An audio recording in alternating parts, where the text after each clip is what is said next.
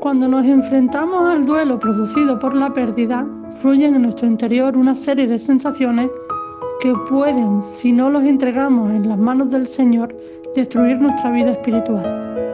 Estas sensaciones y sentimientos son, entre otros, la pena, la soledad, la inquietud, la desolación, la inseguridad, aún incluso la depresión. No quiere decir que no tengamos que pasar el duelo, sino todo lo contrario. Tenemos que llorar y pasar el duelo para que de esta forma nuestra alma pueda ser sanada por el Señor. En Apocalipsis 21:4 dice que enjugará toda lágrima de los ojos de ellos y ya no habrá más muerte ni más llanto, ni clamor, ni dolor, porque las primeras cosas pasaron y todas las cosas serán hechas nuevas.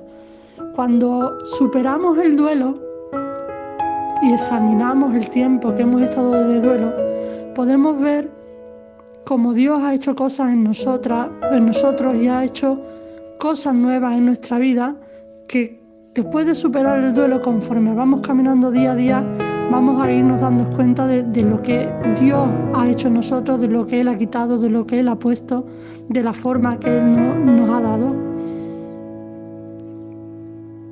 Necesario, hermano, que pasemos por dificultades, por pruebas y tribulaciones, así como dicho duelo, que causa la pérdida de algo que amamos con todo nuestro corazón.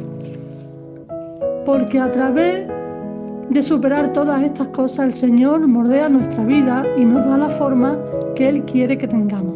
De esta forma, Jesús fortalece y madura nuestras vidas en Cristo.